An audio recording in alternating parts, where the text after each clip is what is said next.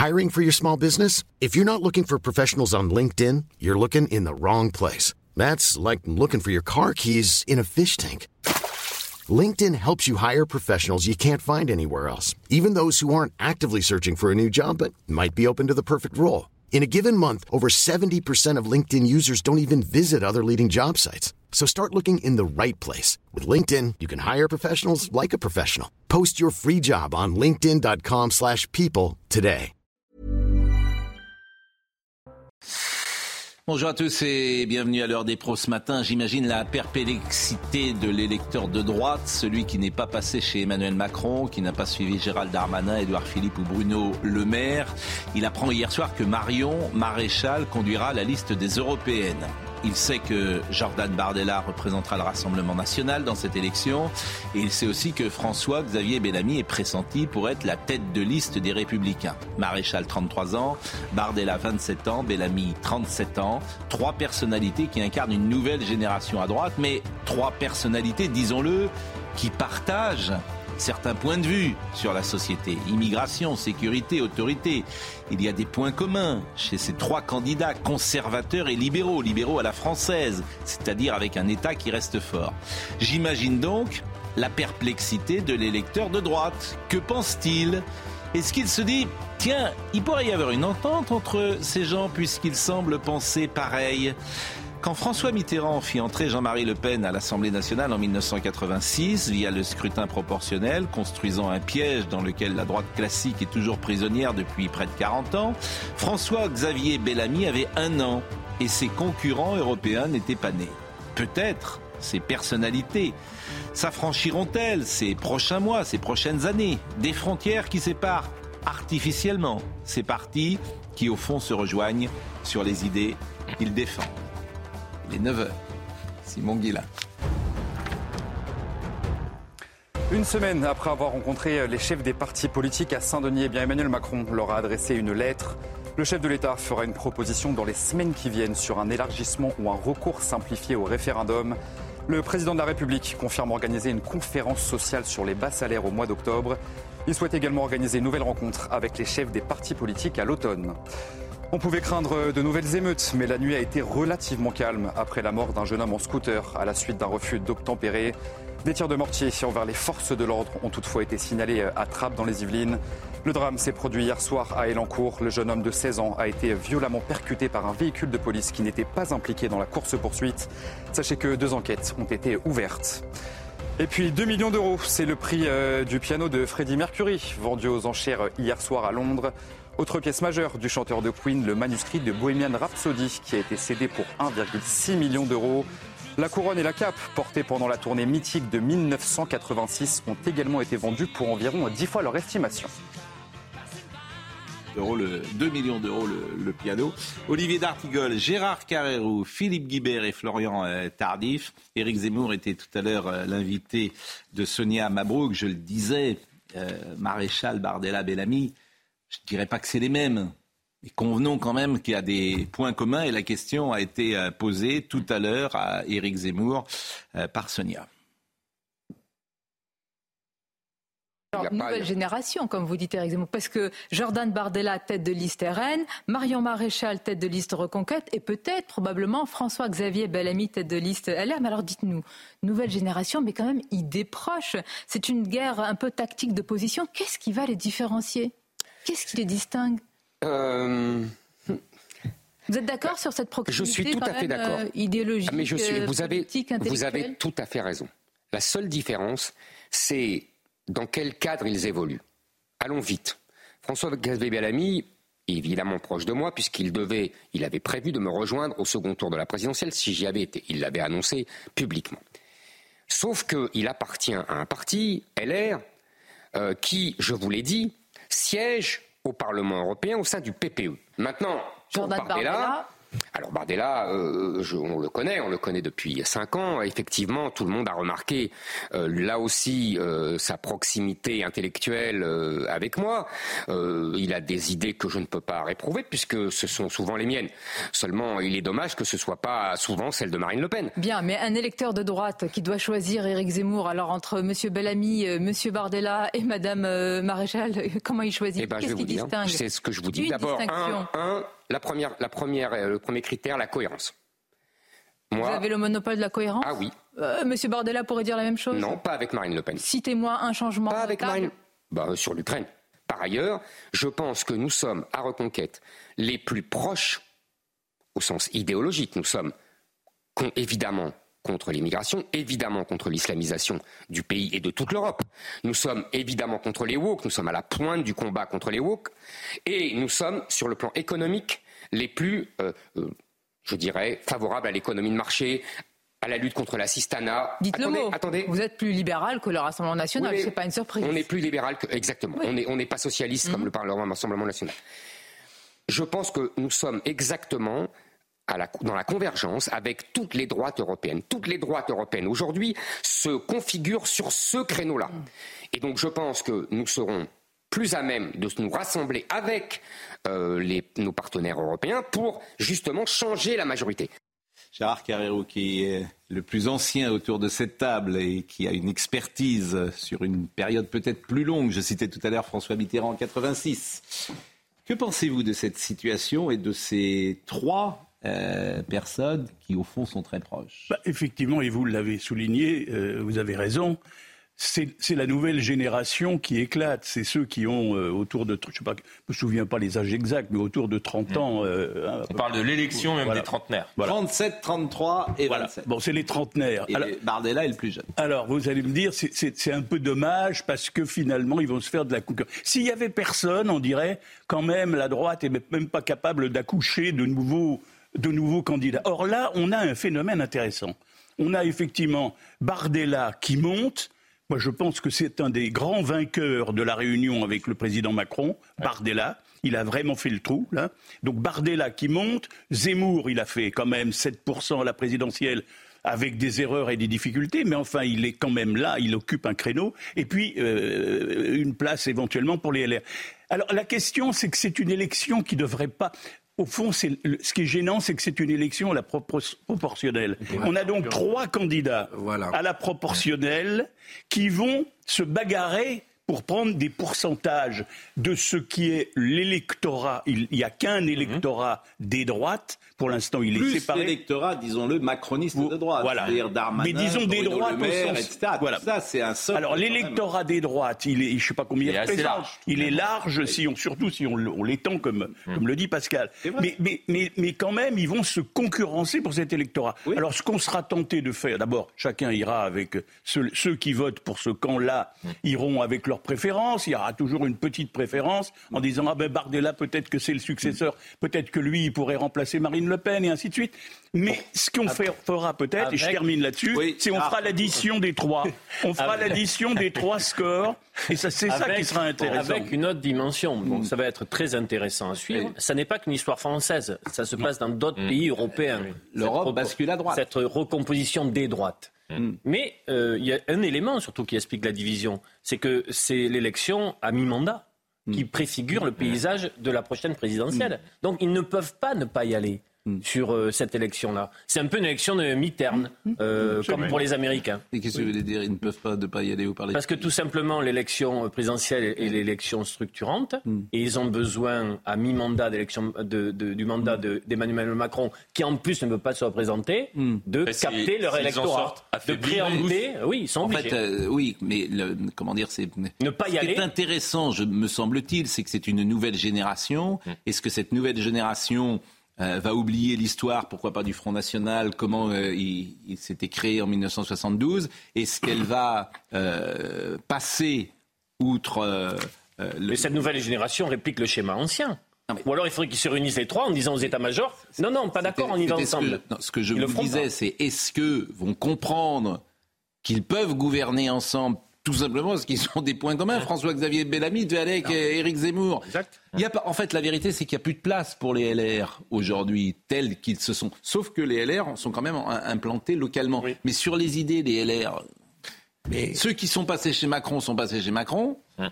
Donc ceux qui restent, ils sont plus proches de François. C'est le risque pour le LR. Le risque, c'est que le LR arrive troisième bah, dans cette compétition à trois. Bien, hein. sûr.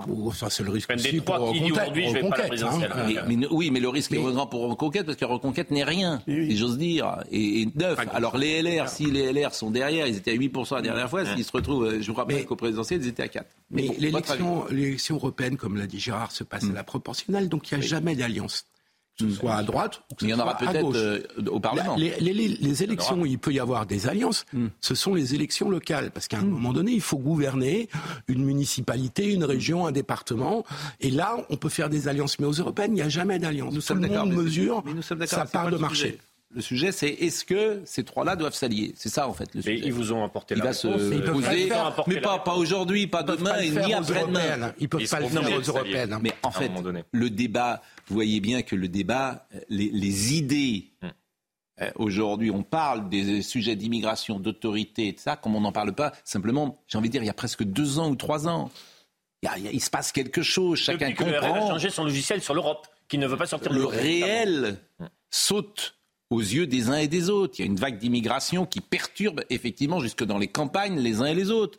Ils se disent effectivement, il faut quand même prendre des mesures fortes au point où même Emmanuel Macron et son ministre de l'Intérieur le disent. Alors, le résultat, il est dans les chiffres. Si l'addition des trois fait 45%, il y aura quelque part dans le public l'idée qu'ils peuvent gagner s'ils sont élus. sont deuxième passage. Ils seront majoritaires. Enfin, je veux dire, oui. la droite. 45%, c'est beaucoup, hein, parce que la dernière fois, le Rassemblement national avait fait 23 avec euh, Jordan Bardella.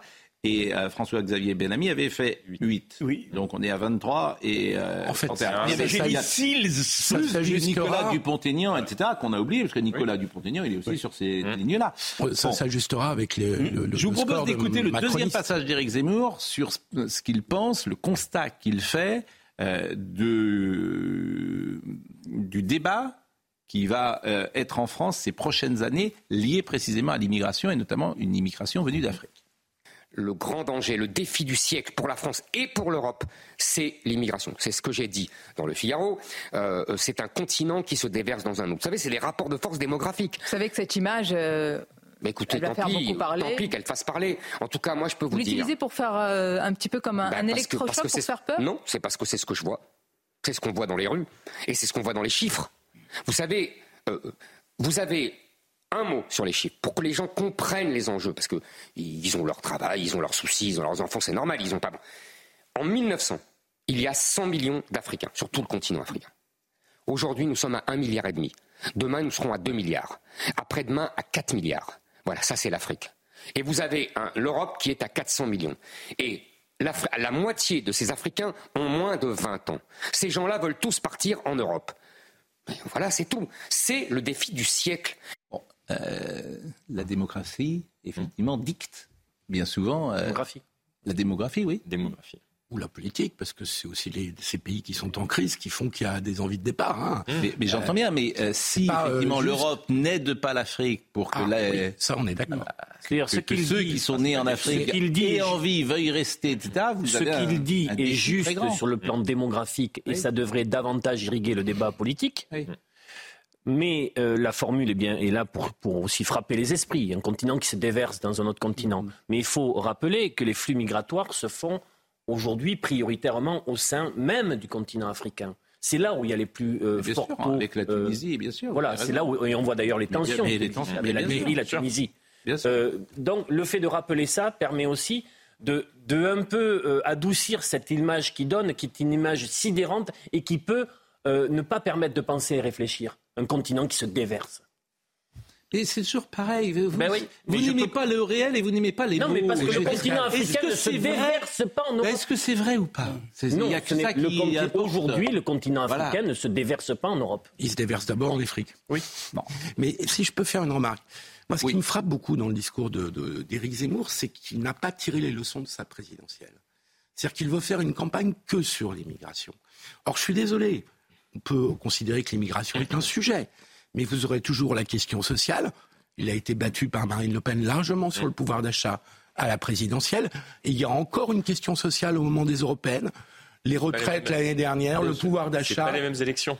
C'est justement pas les mêmes élections. Non, mais ça, c'est une remarque assez intéressante et on va voir comment la. Alors, c'est un premier jour. On va voir. On va voir comment la campagne s'organise. Bien sûr. C'était la première organisation.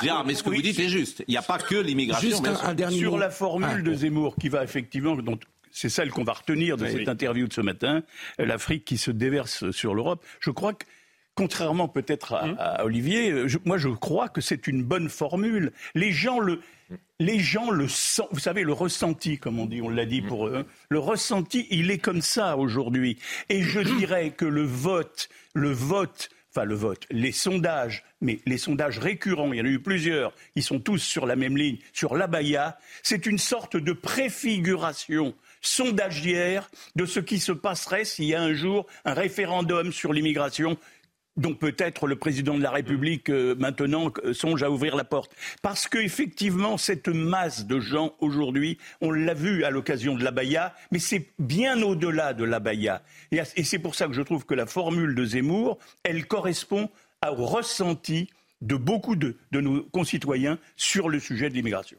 Faire une campagne monothématique, ça a été sa grande faiblesse lors de la présidentielle.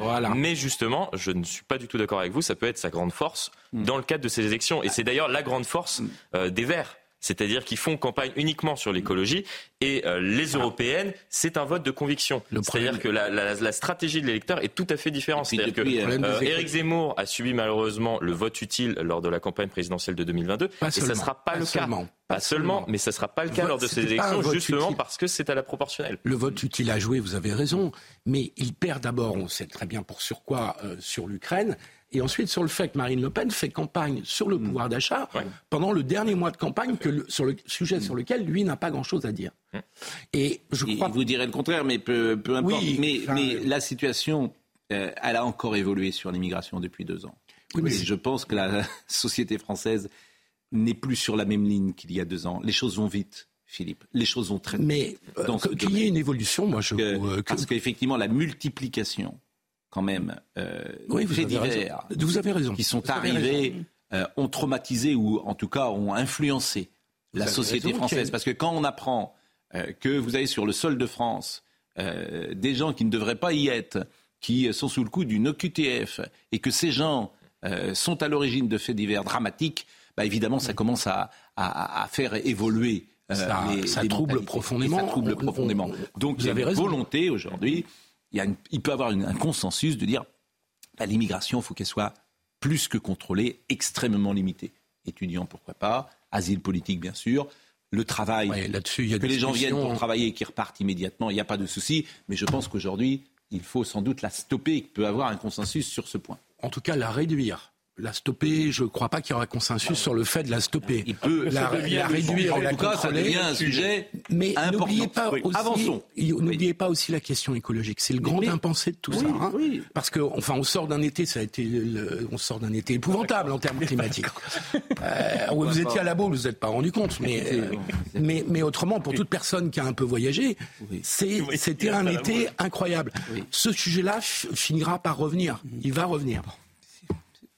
On va écouter. Euh, non, mais à la boule, on ne voit pas les choses pareilles. Mais on peut arrêter avec la boule. voilà, lisez, je veux dire. Le, je retire ce que j'ai dit. Mais c'est pas ça. Mais bon, qu'est-ce que vous voulez que je dise? Le climat, par définition, toujours et tout le temps. Non, c'est tout à fait faux. Bon, bah alors c'est faux. Il n'y a jamais eu d'accélération des températures. Mais, non, mais tous les scientifiques le disent. Ça fait si entre 1920 et 1930, les records aux États-Unis ne sont pas battus, ils ont précisément été durant cette période-là. Sur la entre 1920 et 1930, les records aux États-Unis, il y a une il y a une rien dire sur 1920 si, parce qu'il y a eu il y a eu une vague de chaleur extrême aux États-Unis d'ailleurs. Toute une littérature est arrivée avec Steinbeck, etc. C'est pas moi qui le dis, c'est Monsieur Post-Vinet qui est venu ici me le dire. Vous, Donc, avez des températures aujourd'hui, vous atteignez qu'on n'a jamais atteint. On a l'année la plus chaude mesurée. On a, euh, ça fait 20 ans qu'il y a un consensus scientifique mm. sur le réchauffement climatique. Mm. Il n'y a jamais été aussi entamer, On va pas entamer ce, débat-là parce qu'en fait, oui, mais tout le monde ne en fait, tout le monde ne pense pas ce que vous dites. Et notamment, ah. les Français ne le pensent pas forcément, majoritairement aujourd'hui. Et, et non seulement ils ne le pensent pas, mais j'ai l'impression qu'en ce moment, il se trouve qu'il y a un courant pour dire attention. Les Français ne pensent pas majoritairement qu'il y a un sujet sur le réchauffement ah. climatique. Non, vous avez vu ça Là, vous vous trompez. Là. je, pense, je, pense qu'il pense qu'il peut avoir un sujet. Après, il s'interroge sur les causes euh, de cela. Non. Sur le fait que ça n'est pas provoqué par l'activité humaine. Il s'interroge sur non, il il s'interroge pas sur les causes. Alors, vous savez, non, on lit les enquêtes.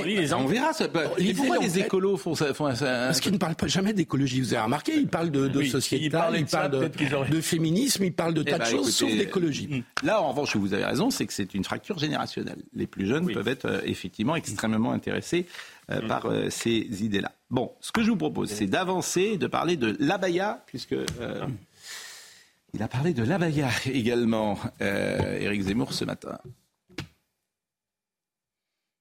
J'ai vu un article d'une philosophe et d'une spécialiste de l'islam, Madame Adnani, mhm. qui explique très bien qu'il y a la sourate, je crois, le verset 59 de la sourate 33, euh, ou le verset 33 de la sourate 50, non, c'est le, j'avais bien dit, euh, qui dit que euh, Mahomet, Dieu ordonne à Mahomet de, de, de, remettre, que les femmes remettent leur robe, leur djellaba, mhm. sur elles, pour se cacher par pudeur. Et il y a un hadith, vous savez, de euh, Mahomet, c'est ce qui raconte la vie de Mahomet et les phrases de Mahomet, les hadiths, qui dit la pudeur et la foi sont liées ensemble. Or, quand vous demandez à ces jeunes filles euh, pourquoi elles mettent ça, elles vous disent toutes par pudeur. La fameuse aora, c'est pour vous que je vais apprendre ça, mhm. évidemment. Donc vous comprenez, tout ça est lié à la religion. Mais c'est le principe même de l'islam. C'est l'islam. Donc vous n'y voyez pas une offensive plus que cela. Vous y voyez une tradition religieuse. Exactement. Alors vous faites réagir évidemment les mois les plus chauds depuis le début de l'histoire de l'humanité. Euh, il y a que des contrôles depuis 50 ans, hein, où il y, a des, températures depuis 150 ans. Avant, il n'y avait pas de Non, la paléoclimatologie, la paléoclimatologie permet d'aller bien plus loin. Mais bon. Maintenant, la paléoclimatologie. Mais sur Éric Zemmour. bon, Guterres, la paléoclimatologie. Guterres, il a pas après changement, Guterres qui est le responsable de l'ONU, j'ai vu, après il a parlé de changement, réchauffement, dérèglement, maintenant il parle d'effondrement climatique. Donc, mais moi je ne parle pas de Guterres, je parle des scientifiques et de ce qu'ils vous disent. Je me méfie vraiment de bah, je suis, vous, vous prenez argent comptant ce qu'on bah, vous dit, et moi, quand il y a un consensus. Il n'y a pas consensus, en fait, toujours. C'est ça le problème. Bon, si, ça fait 15 ans. on peut réagir sur Abaya et Eric Zemmour. Il n'y a pas forcément consensus. Il y a consensus des gens qui, pour écrire, sont obligés de passer sous les fourches codines parfois. Bah, dites pas ça, puisqu'on a reçu des gens ici. Enfin, ils sont marginaux. Ah, ben, ils sont marginaux parce que, bon. Alors, vous savez tout, c'est comme sur le Covid. Vous savez tout, vous êtes le professeur Bernard. Sur, tous les sujets, c'est simple, le COVID. vous prenez le Covid. Dit. Le, Covid, on n'avait aucun recul euh, sur le réchauffement climatique. On a 20 ans de recul. Euh, sur le Covid, vous êtes toujours sur la même ligne quand vous voyez les effets secondaires Il n'y a pas eu de changement chez vous Vous vous êtes pas interrogé Rien du tout les effets secondaires, j'ai toujours pas d'éléments précis sur le sujet. Allez, revenons sur Abaya. Sur Abaya et Eric Zemmour, il a dit quelque chose d'intéressant euh, ce matin en disant que ça n'était pas un problème que nous avons avec les islamistes, mais avec l'islam. Et ça, ça me pose problème dans son raisonnement. Pourquoi? Parce qu'il y aurait eu une déferlante d'Abaya sur cette rentrée scolaire. Toutes les jeunes filles scolarisés de confession musulmane, d'ailleurs on n'a pas à savoir la confession des uns et des autres qui rentrent dans l'école de, la République, auraient donc, porté, aurait donc porté une abaya. Aurait donc porté une abaya. L'écrasante majorité des, des, élèves euh, femmes de confession musulmane ne mm. portent pas l'abaya. Mm. Et donc, je ne vois pas pourquoi il nous dit aujourd'hui on a un problème avec l'islam sur cette question-là, alors que ça n'est pas le cas. Mais là où il a raison, Olivier, ce qui compte, c'est un mouvement et une progressivité. L'abaya n'existait quasiment pas du tout il y a cinq ans. L'abaya existe aujourd'hui. Alors on dit oui, on se rassure en disant il y a eu 300, 298 cas, etc. Mais c'est un sujet qui est en progression.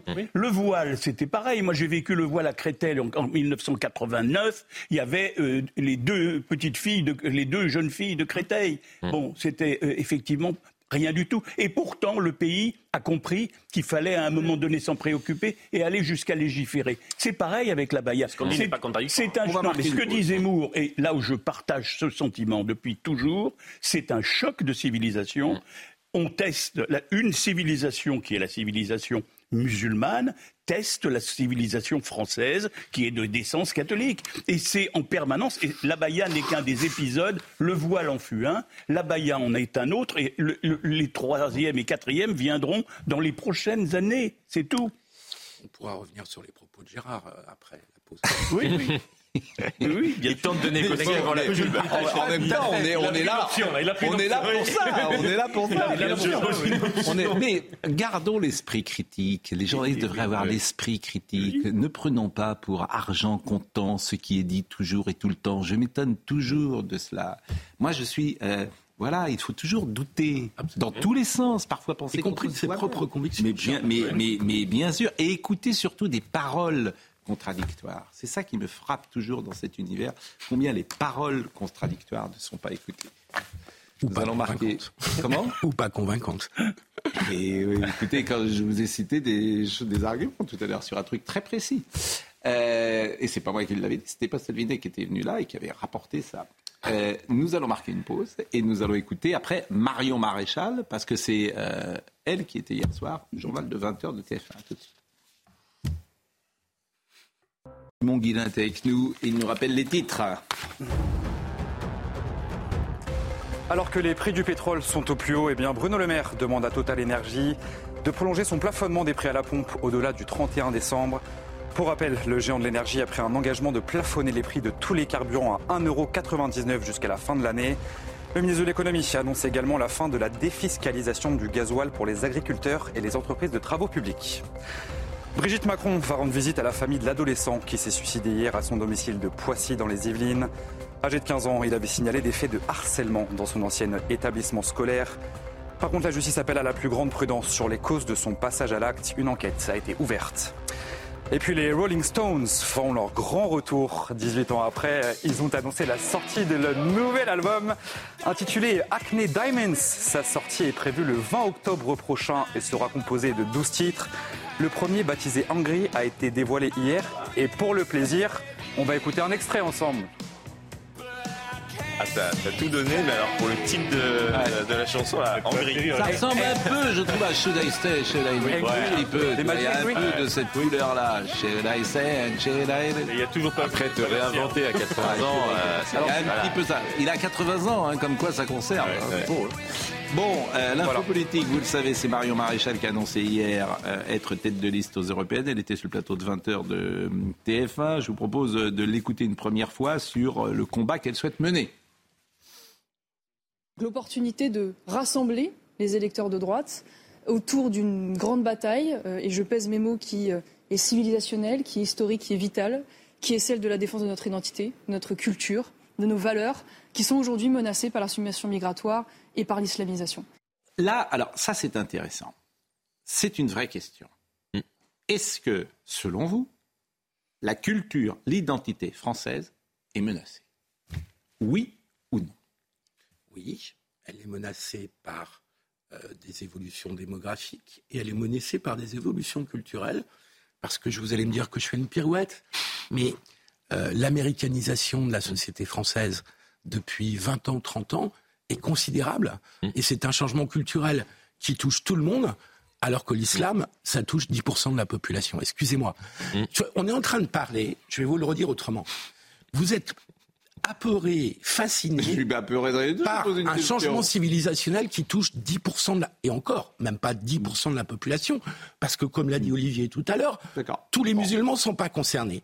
On a un changement considérable. On a un changement considérable qui est qu'en 20-30 ans, on est le pays qui va le plus au McDo, on est le pays qui euh, a changé le plus de traditions hein. et de culture. D'accord, c'est le problème. Mais le problème pour euh, Philippe Guibert, c'est qu'on va le plus au McDo. Il a tout compris de la société française. Continuez. L'américanisation de la, France est beaucoup plus spectaculaire que votre islamisation. Ne soyez pas étonné que euh, le PS soit à moins de 2% avec un raisonnement comme ça c'est pas Avec toute la vitesse, c'est mon hein. raisonnement. Si vous pensez si on parle de civilisation, lisez quelques livres de Régis Debray sur la question. C'est exactement sa thèse. C'est, vous parlez d'un changement de civilisation parce qu'il y a 10% de la population. Philippe, c'est ridicule. La différence entre l'Amérique. Je suis, je, je suis comme toi sensible à l'américanisation de la société française puisque je vis beaucoup aux États-Unis et je vois ce qui est simplement l'américanisation lente et progressive de la société française, le fait que tous, les, tous nos ados euh, portent des jeans et tout le monde, etc., l'habillement, la nourriture, le McDo, etc., c'est consenti. Ça se fait graduellement avec l'assentiment de la population. Tandis que, tandis que l'autre, effectivement, elle n'est pas consentie. On sent même... Gardons ma question. La, question est-ce que selon vous, l'identité, par exemple... Donc l'identité est mise en cause. L'identité est mise en cause. vous, avez sans consentement. vous avez répondu. Bon. Euh... On devrait pouvoir la définir. Voilà. Aussi. Ben de Gaulle l'avait défini très bien. Euh, voilà, nous sommes un peuple de tradition judéo-chrétienne. Il l'avait dit très bien. D'ailleurs, certains souhaiteraient que dans la Constitution, le mot judéo-chrétien soit inscrit. Et quand on ne veut pas voir les fondamentaux, c'est qu'il y a un loup. Bah, bien sûr. Et donc, parce qu'il y a 10% de la population qui est peut-être euh, en rupture avec cette tradition, mm. euh, vous pensez que la France est menacée? Vous, avez vu beaucoup de gens se... la question. Vous avez vu beaucoup de gens se convertir à l'islamisme radical Ce qui est clair, pour dire les choses ça, hein. c'est qu'il y a des quartiers où l'identité française n'existe plus. Ça, d'accord. Eh bien, ces quartiers-là, ça, devrait déjà euh, vous inquiéter. C'est-à-dire que ah, cette identité française dans ces quartiers-là, alors qu'elle existait il y a 50 ans, elle n'existe plus du tout. Mais, comme à du tout. Il n'y a pas besoin d'aller loin. De la ville de Stein, mais Pascal Pro, c'est le produit de décisions politiques. Mais ça, c'est autre chose. Mais de la politique du logement, mais de la ghettoisation. Mais pourquoi pas? Mais ben peut-être aussi, mais aussi la politique de l'immigration. Oui, aussi. Peut-être. Même tout sûrement principalement. Mais non, pas principalement. Plus que, mais, pas principalement, parce que le fait de regrouper les mêmes populations qui viennent d'autres pays dans les mêmes quartiers, ça a créé des choses euh, pas tenables. Philippe Guibert, depuis la rentrée, ça devient difficile. Ah, bah, ah, oui, parce que vous parlez tout le temps. Bon, ben alors je me tais. Non, ne vous parlez pas. Il a pris, son temps. Cherbourg. On a terminé hein, sur. Euh, on a terminé sur Marine Le Pen euh, et euh, sur Marion Maréchal, pardonnez-moi, et Éric Zemmour. Et Cherbourg, voilà qui est intéressant, Cherbourg, parce que c'est en fait c'est une affaire qui est passée sous silence. Voilà, début août à Cherbourg, une jeune femme avait été hospitalisée dans un état grave à la suite d'un viol. Il n'y a aucune marche blanche. Tout le monde s'en fiche. Tout le monde s'en fiche. Les médias en parlent? Non. Moi, ça me choque que personne n'en parle. Vous êtes sûr que personne n'en a parlé? Il y a des bonnes victimes, mais il y a, des bonnes victimes et il y a des mauvaises victimes. C'est une mauvaise victime, manifestement. Mais il y a des bonnes victimes dans la société d'aujourd'hui. Moi, je peux parler sur le plan de, la médiatisation. J'ai été frappé. J'étais pas à Paris. Après, après l'Amérique, j'ai regardé la télé, ce que je fais de moins en moins à Paris, c'est-à-dire j'ai regardé les 20 heures de la 1 ou de la 2 en alternance. Hum. J'ai été, quand j'ai appris cet horrible euh, viol, cet horrible fait divers de Cherbourg, je m'attendais, en tant qu'ancien patron euh, de l'information de, la Une, on a des réflexes. Je m'attendais à ce que ça soit un des sujets majeurs des journaux télévisés. Et qu'est-ce que j'ai vu? Rien. Des brèves ou rien. Des brèves ou rien. Alors que c'était une histoire qui aurait dû prendre plusieurs minutes d'un journal télévisé. C'est-à-dire que peu à peu, un certain nombre de grands médias, je, suis, je connais bien ceux pour lesquels j'ai travaillé, nous ne faisions pas ça il y a 20 ans, ni il y a 10 ans. Aujourd'hui, les médias de l'été, c'était il fait chaud, euh, les, les, les, plaisirs de l'été, etc. Mais tout allait bien. Tout va bien. Mais sauf que, et cette affaire, les parents ont raison. Je vois que les parents aujourd'hui disent mmh. on a sous, on a sous-traité cette affaire. C'est vrai. On va l'écouter justement parce que, euh, donc, euh, je vous rappelle effectivement que c'est une jeune femme qui avait été hospitalisée dans un état grave. Un homme de 18 ans avait été mis en examen. Il y a quelques jours, la victime âgée de 29 ans est sortie du coma. Et son père, qui s'appelle Ludovic, euh, est sorti du silence. Alors, il a fait un communiqué, travail sur une radio à Cherbourg, mais la voix que vous allez entendre, ce n'est pas celle du père. C'est un communiqué qui est lu sur cette radio par une voix qui n'est pas euh, celle du père. Mais il a voulu donner euh, des nouvelles de sa fille qui s'appelle Mégane. Je vous propose de l'écouter. Mégane est sortie du coma voici quelques jours, mais son état de santé reste fragile. C'est évidemment une excellente nouvelle, mais il lui faudra beaucoup de temps pour se remettre de tout ce qu'elle a subi. Toute la famille tient à vous remercier toutes et tous, très chaleureusement, pour vos nombreux messages de soutien empreints de compassion qui nous donnent beaucoup de force pour traverser cette épreuve. Je vous propose d'écouter Thibault Marcheteau, qui est à Cherbourg. Plus d'un mois après les faits, la famille de Meghan L s'exprime enfin. Elle sort du silence par son père qui s'est exprimé à une radio locale. Il donne dans un premier temps des détails sur la santé de sa fille. Elle est sortie du coma voici quelques jours, mais euh, sa santé reste encore très fragile. C'est évidemment une excellente nouvelle, mais il lui faudra beaucoup, beaucoup de temps pour se remettre de tout ce qu'elle a subi. Dans un second temps, il est revenu sur l'élan de compassion et d'émotion ici à Cherbourg. Les nombreux messages de soutien que nous avons reçus nous ont aidés à traverser cette période très difficile.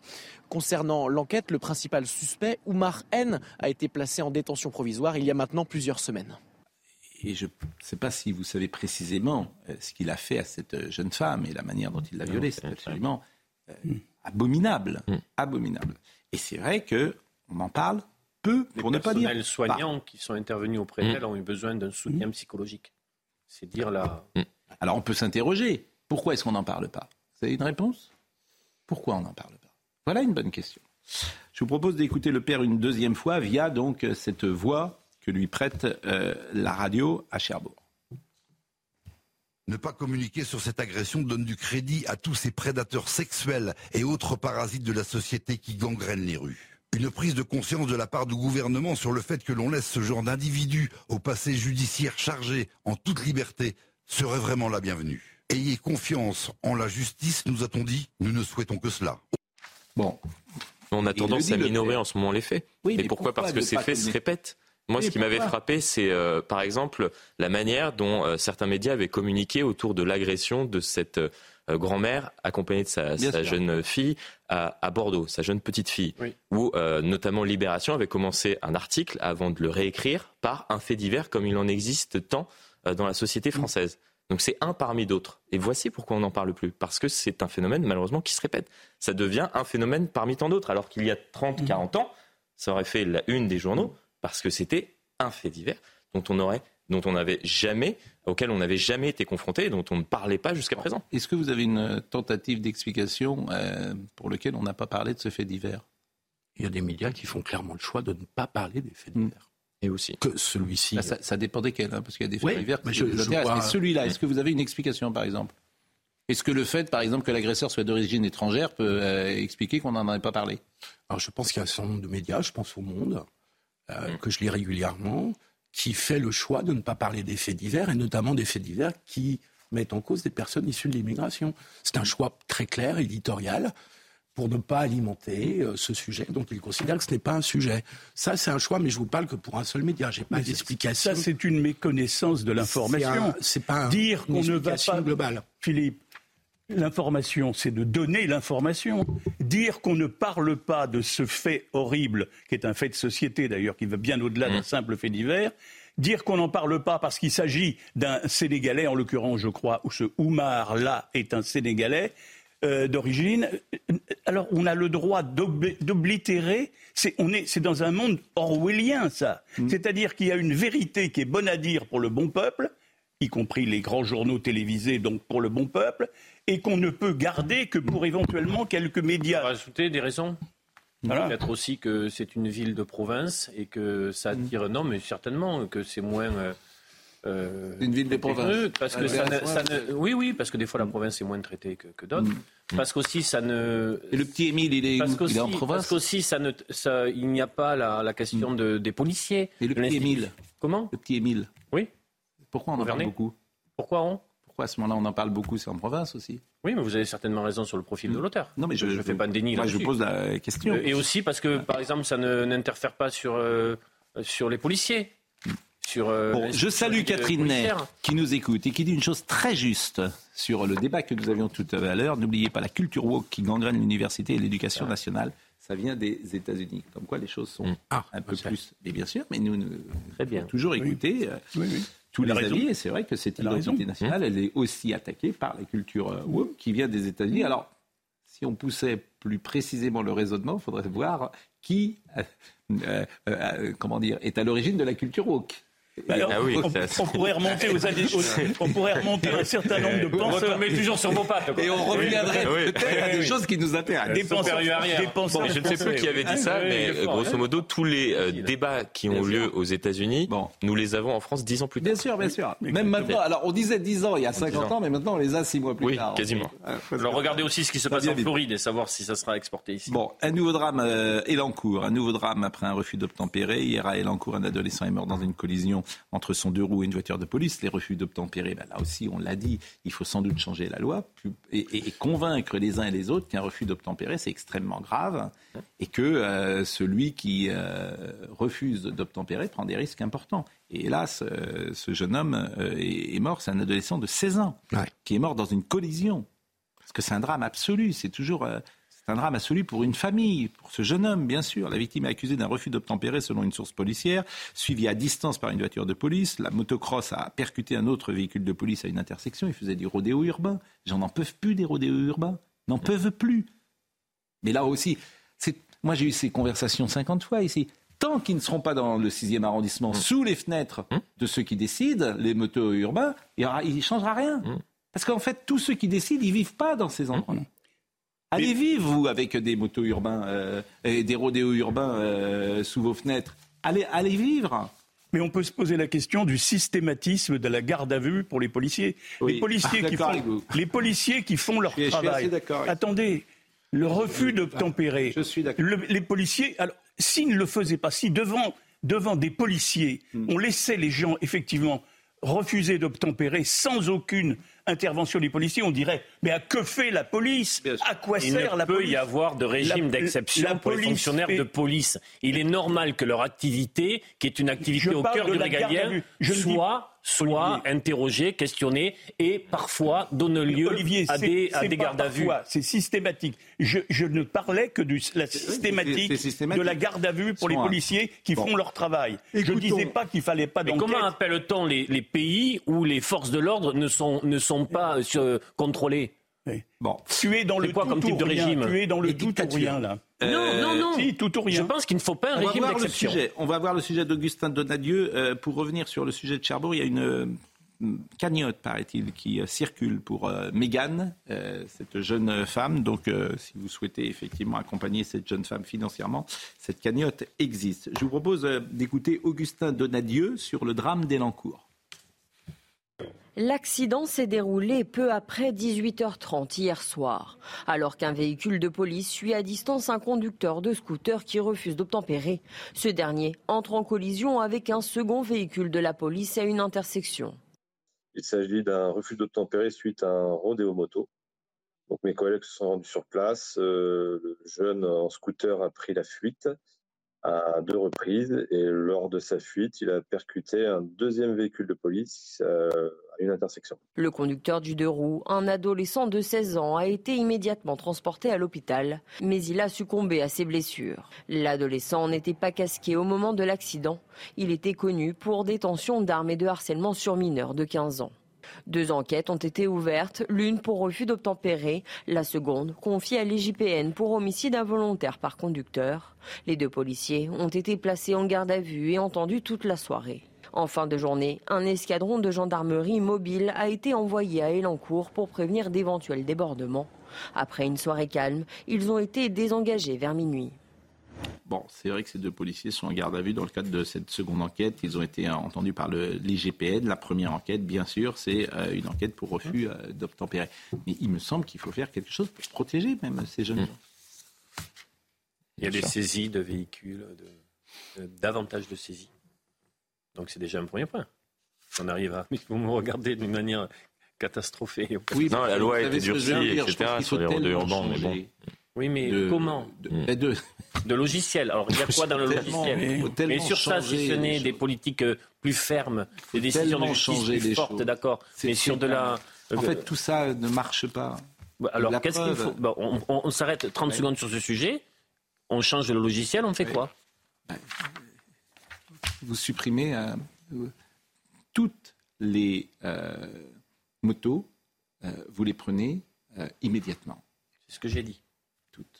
Déjà, à partir de moment, elles sont supprimées. Euh, Celui qui fait un rodéo urbain, ben, il n'a plus de moto. Je suis d'accord avec ça. Mm. Et donc, je vous ai dit, pourtant, je ne suis pas un Je crois que maintenant, c'est saisie euh, systématique. Saisie systématique. Oui, mais je pense que c'est le cas aujourd'hui. C'est déjà le cas. Et il me semble, j'ai lu des articles où il y avait un peu plus de résultats sur les saisies. Hmm. Il y a plus de résultats. Mais le problème, c'est que maintenant, à chaque fois, ils trouvent la parade.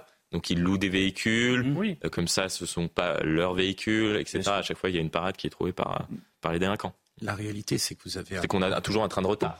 En fait. Vous avez un nombre croissant de jeunes qui sont en infraction, euh, qui sont délinquants. Je veux dire, vous avez 200 000 personnes sur le territoire qui participent à des trafics de drogue. Hmm. Donc les refus d'obtempérer je, ne connais pas l'affaire, là peut-être que je m'avance un peu trop vite, mais euh, il y a beaucoup de refus d'obtempérer qui sont liés au bah, On a passé hier un sujet, on peut le passer d'ailleurs euh, avec Marine Lançon si elle le retrouve. Il y avait des petites annonces pour recruter des jeunes dealers. Vous avez vu ce sujet? Je ne sais pas s'il peut être prêt dans la machine avant 9h50, euh, mais effectivement, c'est tellement extravagant de voir ce qui se passe. Et vous avez raison sur la drogue, phénomène numéro un. Et là aussi, en fait, on a. C'est Rudolf Giuliani, tolérance zéro à New York, il a que a marché. Ben, J'y peux rien. Ça a marché pendant 20 ans. Ça a marché pendant 20 ans. Donc, euh, tant que vous ne serez pas sur cette ligne-là. Américanisation.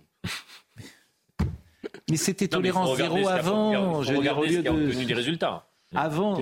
Oui, c'est. Ah non, mais bien sûr. Bon, regardez ce sujet qui montre aussi euh, la société française. On recrute des dulaires, on passe des petites annonces.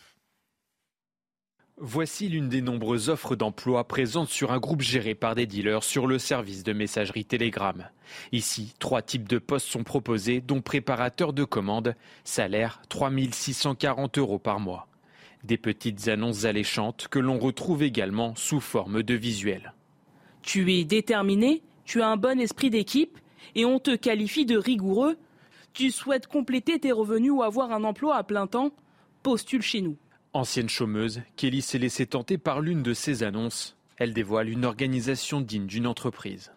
C'était vraiment, euh, bon ben, on te remercie pour ta candidature, on va t'envoyer maintenant vers le pôle RH. Donc j'ai discuté avec le chef RH de la boîte. Euh, et puis euh, et puis voilà, en fait, chaque interlocuteur, j'avais un manager. ensuite, j'ai eu une période d'essai. Et à l'issue de ma période d'essai, on a évoqué une embauche. Sans surprise, ce business de la drogue ne néglige pas ses clients. Certains consommateurs laissent même des avis. Impeccable, livreur sympa et produit de qualité. Horaire de livraison, tarifs et provenance de la marchandise ou encore processus de commande, tout est également détaillé dans des visuels inspirés du géant Amazon. À croire que rien de tout ça est illégal. C'est quand même. Non, mais on découvre. Le, phénomène, c'est quasiment la plus grande entreprise de France le trafic de drogue. Maintenant, 200 000 employés, un chiffre d'affaires de, 3-4 milliards, mhm. ça pourrait rentrer au 440. Enfin, imaginez-vous bien. C'est quand même une entreprise qui pourrait entrer au 440, pas dans les premières entreprises, mais, mais ça pourrait être coté. Quel bon. Enfin, c'est juste délirant. Quel... Nous sommes d'accord. Quel... Oui, mais on est d'accord. un sujet. mais on est d'accord, mais on ne sera pas d'accord sur euh, comment. Euh, euh, comment résoudre ces problèmes. Si on est déjà d'accord pour dire bon. que c'est un des plus gros problèmes, si ce n'est un majeur. Voilà, nous allons euh, recevoir. Alors dans une seconde, euh, on va essayer d'être un peu plus léger, parce que c'est vrai que là, vous, savez, l'actualité est rude ce matin. On aime bien recevoir Gérard Royce. Hum. Dès qu'il sort un livre, il en sort beaucoup. Il vient nous voir. Il parle de rugby. Eh ben, il parle, mais attendez, vive le sport sur Antenne 2. Bien sûr. Donc il est multisport, euh, Gérard Rolls. Il est multi-tout d'ailleurs. Il fait plein de choses. Il chante, il fait de la comédie. Il a théâtre, non? Et théâtre. il a présenté des journaux. Il a, il a beaucoup de talent. Oui, C'est l'homme proté. Mmh. il est multiple. Janus. Et euh, il va donc être euh, là pour les légendes du rugby. Quel est votre plus grand joueur de rugby? Comme ça, immédiatement. Moi, j'aime pas le rugby. Ah, bon, bah d'accord. Ah. j'ai bien fait de vous poser la ah, question. Vous François Moncla, j'ai écrit un livre sur lui. Il était capitaine du 15 de France en 58. Ah, j'ai pas pu parler de François, enfin. François comment? François Moncla. C'est le capitaine de l'équipe de France de hmm. rugby qui part en 58, alors que tout le monde a les yeux sur Copa et les foot, et ils font une tournée en Afrique du Sud hmm. formidable. D'accord. C'est l'histoire de rugby français. Bianco. Qui? Bianco. Bianco. Blanco, pas Bianco. Ah Vous confondez avec l'apéritif. un Bianco. Hop. Non, Bianco. Blanco. Serge Blanco. Serge Blanco. Un Bianco. Numéro 15. Le Biarron. L'Élysée Biarron. Ah, moi, je suis de cette génération-là, donc Dupont, forcément. Dupont. Dupont. Donc, on suit depuis euh, avant même Moi, qu'il ait Rive. les. Jean-Pierre Rive. Alors, l'équipe de France a gagné 4-3. tu- Alba Ladejo, c'était un En très 1967, ils ont fait, en 76 ou 77, Oui. je crois, ils ont fait un grand chelem avec les 15 mêmes joueurs. Les 15 mêmes joueurs sur les c'est vrai 4. Je crois que c'est 1977. Avec euh, Jacques Fourreau qui était euh, le capitaine et Jean-Pierre Riff, casque d'or. Un petit, disait Roger Coudert. Euh, et, et Pierre Albert il était en sang sur les, les- et à la fin des matchs. C'était magnifique, il était beau comme tout. La pause, à tout de suite. Gérard Rolls est avec nous et bonjour Gérard, c'est toujours un Bonjour, plaisir, Pascal. une joie de vous recevoir. Légende du rugby, régulièrement c'est aux éditions Grund. Oui. Et régulièrement vous euh, publiez des très beaux albums sur l'automobile, sur le sport en général. Mais celui-là est particulièrement réussi sur le rugby. Je le feuillette depuis hier soir. Merci. Non mais il est magnifique celui-là. Il y a plein de choses dedans. Alors par exemple, il y a des choses euh, qu'on apprend qui sont merveilleuses. L'impact d'un plaquage, par exemple. Puis il y a une très jolie iconographie. Un physicien de l'université d'Auckland a calculé que vouloir stopper Julian Savea, qui est l'ailier des Blacks, 1m92 pour 112 kg, lancé à 7,5 mètres secondes, équivaut à encaisser l'énergie cinétique d'un bus de 10 tonnes un bus. lancé à 3 km. Bon.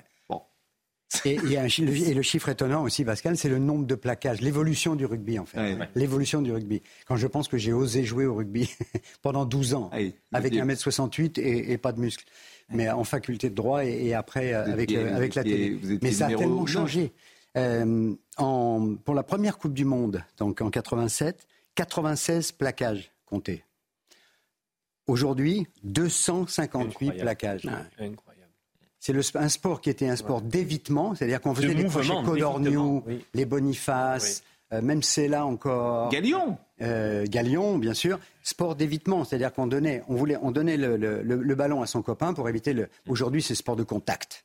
C'est On peut vrai- se dire qu'on s'ennuie sur certains matchs. C'est un vrai combat. boum, boum, Vraiment, boum. si je suis, si j'ai des petits garçons chez moi ont 8 ans ou 9 ans, est-ce que je leur fais faire du rugby? Oui, la réponse est oui. Si, mais Oui, c'est- mais je peux être c'est le plus beau des sports vous, mais a- collectifs. Oui, mais je suis d'accord, mais il y, a- il y a des risques. C'est dangereux. quoi. Je, je disais, Pascal, le- un, un grand international et un grand joueur de rugby s'appelait René Krabos dans les Oui, oui. années 20-24.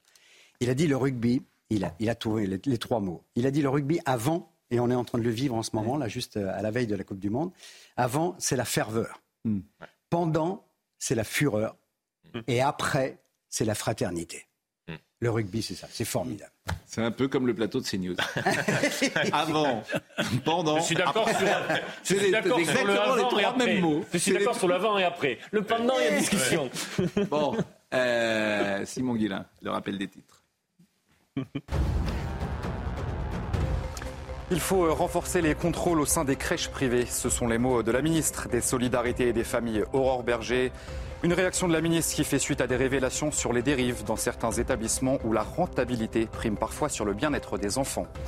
Emmanuel Macron réunit dès 10h le Conseil national de la refondation, une troisième séance plénière, une nouvelle fois boycottée par plusieurs syndicats et partis de l'opposition. L'objectif, selon l'Élysée, est de fixer un cap pour l'avenir et pour une généralisation des démarches territoriales. Et puis la liste des 30 joueurs nommés pour le Ballon d'Or a été dévoilée ce matin et sans surprise, Lionel Messi, Erling Haaland et Kylian Mbappé font bien sûr partie de la liste. Trois autres Français sont nommés dans les 30 joueurs. Il s'agit de Randall Colomwani, Karim Benzema et enfin Antoine Griezmann. Euh, dans ce livre, il y a ce consacré évidemment au rugby, euh, une très belle iconographie, très belle photo, et il y a des photographies dites des gueules cassées. Elles sont géniales, en fait, ces gueules cassées. Et je ne sais pas si on va pouvoir les voir. Il y a Jean-Louis Tolo, Gérard Cholet, Jean-Pierre Garvet, Éric Champ. Alors évidemment, ce sont des noms, euh, les anciens se souviennent Voilà, de ce nom-là. Laurent Rodriguez, Michel Palmier, Pierre d'Hospital et Walter Spanghero. Regardez ça. Mais il y a une beauté dans ces gueules-là. Pierre Carton, un photographe, qui passe des heures. Alors, non, non pas à les maquiller du tout, c'est Hmm. vraiment leur gueule. Ils sont extraordinaires. Gérard Chollet, là, Ah là au, au milieu, ou, ou Eric Champ en bas avec ses cheveux blancs, qui jouait à Hmm. Toulon et qui jouait aussi en, en équipe de France. Eric Champ. En plus, le, le rugby, c'est pour ça que c'était. Bon, c'est six mois de travail, ce, ce bouquin-là, Hmm. euh, mais c'est un sport de verbe. c'est extraordinaire. C'est un sport de, de, de faconde, d'histoire, de, de, raconter. Eric Chan, un jour, il y a euh, un match en Nouvelle-Zélande où il pleuvait à torrent. Il dit il pleut la mer et les poissons. C'est ça, quoi. Le rugby, c'est à chaque fois. c'est et vous, vous avez commencé avec Roger Coudert. Vous avez eu cette chance de travailler avec lui. De, travailler avec Qui n'était pas Roger Coudert, sans doute un grand spécialiste, un grand technicien du rugby. Mais c'est lui, peut-être, qui, dans les années 60, a, sorti le rugby des régions pour en faire un sport national. Nous sommes d'accord 100% d'accord. Zézé, on l'appelait. Euh, Robert Chapat l'appelait Zézé. Avec Pierre Albaladejo. Tous les deux, ils ont porté le rugby, qui est quand même un sport du Sud, quoi. Eh ben, ils, en, ils, en, ont fait un sport national. Ça, c'est extraordinaire. et il est mort très jeune. Il est mort, je crois qu'il est mort euh, quelques mois après sa retraite, à 65 ou 66 ans. Il est mort euh, extrêmement jeune. Et... Il a popularisé le rugby euh, tout en avec ses exagérations, avec ses avec ses allez les petits, allez, mais qu'est-ce qu'ils nous ont fait? L'histoire de Jean-Pierre Rive est quand même extraordinaire. France-Galles, 1983, au Parc des Princes. Jean-Pierre Couder est au, c'est son dernier match au commentaire. Euh, Couder est au, commentaire donc. Euh, Rive se relève de la mêlée complètement en sang. Vous l'avez vu cette image quelque part, en sang complètement. Et Couder s'incrée. Mais qu'est-ce qu'ils nous ont fait? Mais ils nous l'ont cassé, casque d'or, mais c'est pas possible. Mais, euh, mais c'est les Gallois, mais on peut plus les respecter. Il en fait des tonnes, des tonnes, des tonnes. Et la vérité, c'est qu'en fait, c'était pas le sang de Jean-Pierre Rive. C'était le sang du nez de Blanco, de Serge Blanco. Ils se sont heurtés. Ils se sont heurtés de plein fouet à la sortie de la mêlée. Et, il me l'a dit, Jean-Pierre m'a dit, mais c'était pas moi. Moi, j'arrive, j'ai pas saigné. Et Roger, le soir, très joli geste de Jean-Pierre Rive, il lui a offert son maillot. Rive a offert le maillot à Roger Coudert, c'était mm. son dernier match, dans un sac de, de, de grands magasins plein de. il a dit bon, allez, je le garde comme ça parce qu'avec la sueur, le sang de. Mais ce qui est fou parce que l'époque est différente et ça se passera pas aujourd'hui, c'est que comme il était en retraite, ben, on l'a mis en retraite. C'est-à-dire ah, qu'Antenne 2 l'a mis en retraite. Exactement. C'est-à-dire que le public euh, aurait aimé sans doute qu'il continue, c'est pas faire offense à Pierre Salviac, mais il y a une décision purement administrative, tu es en retraite, tu sors. C'est incroyable. Euh, l'époque était vraiment très, très différente. Et lui-même, il, est mort un an plus et tard. on a eu des bons commentateurs après. Puis Salviac, c'était autre chose. Lui, il servait beaucoup de son ordinateur, des datas, et c'était, il était plutôt moderne. Après, il y a eu Jean Abeyou, Jean-Louis Calmejane, et aujourd'hui Mathieu Lartaud, oui. qui, est, ah qui est formidable. bien sûr, qu'on salue et qui a dans traversé. Son combat bien sûr. Mais à l'antenne, il est formidable. Bon, l'équipe de France, elle est favorite, a priori? Oui, elle fait partie on va dire, des trois grandes équipes favorites de ce mondial. Qui les autres, c'est Irlande et Afrique du Sud. mais pas les All Blacks, curieusement. Non. Cette fois-ci, par exemple, a priori, demain, ce soir, demain soir, on doit gagner contre les All Blacks.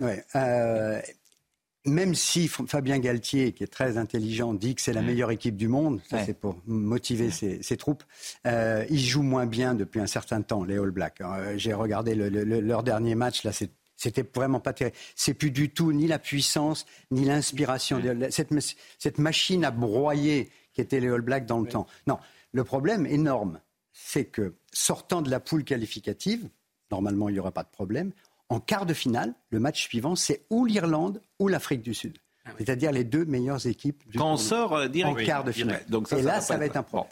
Euh, ça nous ramène d'ailleurs à notre ami Gérard Leclerc qui adorait le rugby mm. et auquel on pense euh, chaque jour. Et euh, Gérard a été formidable avec Gentleman, formidable.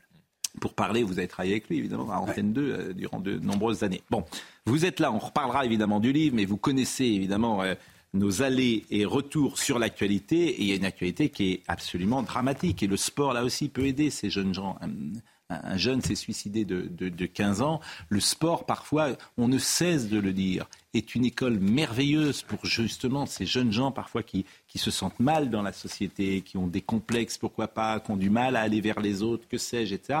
Le sport est une formidable école et tous les enfants devraient être encouragés à faire beaucoup plus de sport et notamment le sport co. Je vous propose de voir euh, le sujet de Yael Benamou. Euh, Simon Guillet disait tout à l'heure que Brigitte Macron ira parler avec la famille de ce jeune homme. C'est un drame absolument euh, absolu.